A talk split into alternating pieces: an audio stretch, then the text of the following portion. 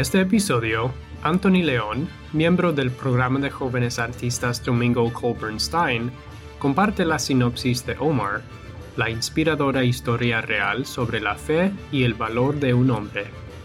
Las entradas para Omar, compuesta por Michael Abels y Rhiannon Giddens, ya están disponibles en laopera.org. Omar, compuesta por Rhiannon Giddens y Michael Abels. Unas memorias sobre la libertad perdida y la fe perdurable nunca antes escuchadas. Primer acto. Escena 1. 1806. Futatoro. Una región de África Occidental que ahora forma parte de Senegal. En su pueblo pacífico, Omar ibn Said canta versos del Corán. La madre de Omar, Fátima, la matriarca espiritual del pueblo, dirige una oración a Alá, pidiendo guía y afirmando su lealtad. Preocupado de que su aldea sea presa de los traficantes de esclavos que han asolado la región, el hermano de Omar, Abdul, ha estado negociando con ellos por la seguridad de su pueblo. Omar expresa su confianza en que Alá tiene un plan para él, pero Fátima le advierte que el plan podría no ser lo que él anticipa. Abdul descubre que ha sido engañado y advierte a su familia que huye de los invasores que se avecinan. Pero es demasiado tarde. Los guerreros invaden la aldea y comienzan a tomar prisioneras a las personas. Omar y su madre se separan en el caos. Ella es asesinada y él es llevado a la fuerza. Escena 2. El pasaje medio. En una escena de inmenso sufrimiento humano, Omar es encadenado estrechamente, junto con otros prisioneros en la apretada bodega de carga de un barco de esclavos. Los prisioneros desesperados, cada uno con sus propias historias de vida individuales, rezan para sobrevivir a su terrible experiencia. Escena 3. El mercado de esclavos de Charleston.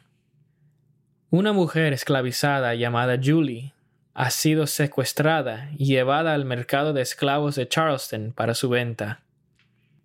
Ella planea escapar de su secuestrador y regresar a la plantación de Owen en Fayetteville, lo que parece una mejor opción que el futuro incierto que le espera en el mercado.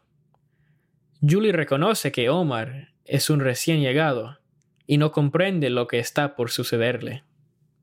Ella trata de explicarle a Omar, que no entiende inglés, que si alguna vez logra escapar, debería intentar llegar a Fayetteville.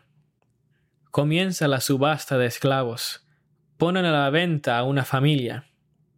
El padre, Abe, suplica que les permitan permanecer juntos, pero los padres son apartados por la fuerza de su hijo pequeño y vendidos por separado. Cuando llevan a Omar al podio, el subastador arroja su casquete a la multitud y Julie lo recoge. En su angustia, Omar ve el espíritu de su madre, quien le indica que Julie ha logrado liberarse de sus ataduras. Él crea una distracción para que Julie pueda escapar desapercibida. Omar es vendido a Johnson, propietario de una plantación. Escena 4. La plantación de Johnson. Los trabajadores esclavizados cantan una canción de trabajo mientras llevan a cabo sus tareas. Comentan que Omar, recién llevado allí, se mantiene alejado. Johnson le grita a uno de los hombres y lo golpea.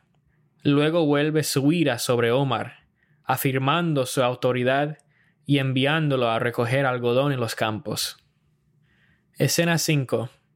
La plantación de Johnson cinco meses después. Mientras Omar duerme, el espíritu de su madre lo cuida. Se escucha la voz de Johnson, que llama con furia a Omar, y ella insta a su hijo a huir.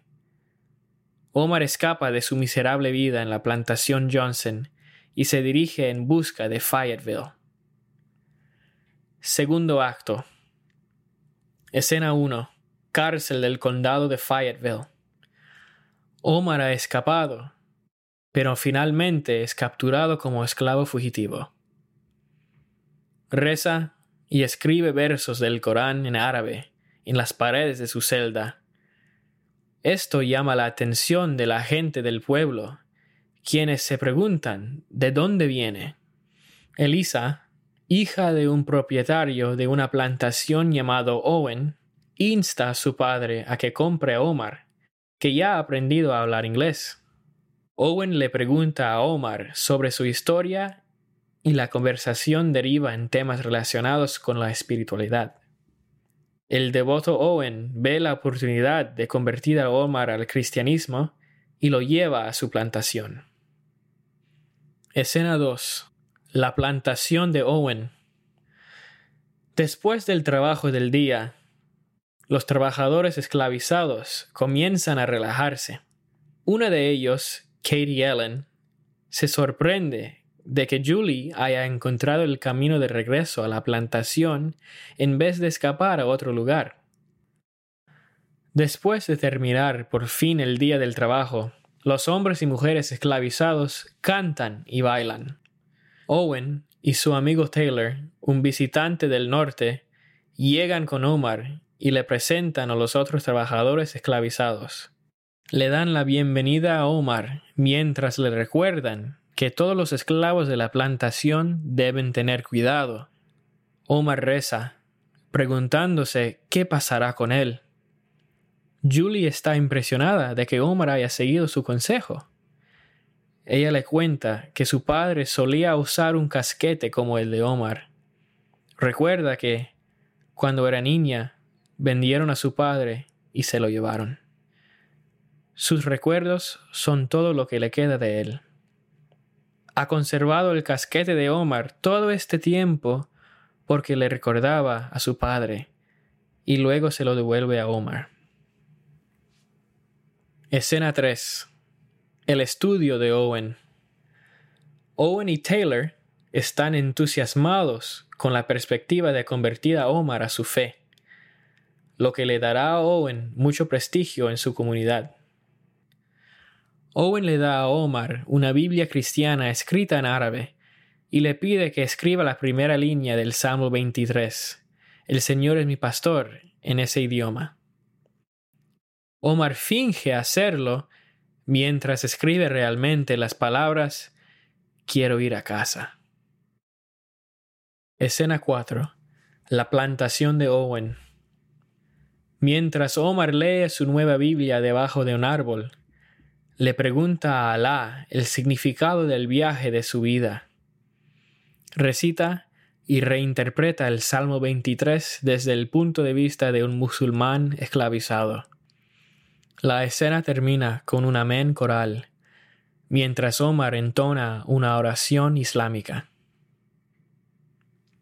Escena 5. La plantación de Owen. Final.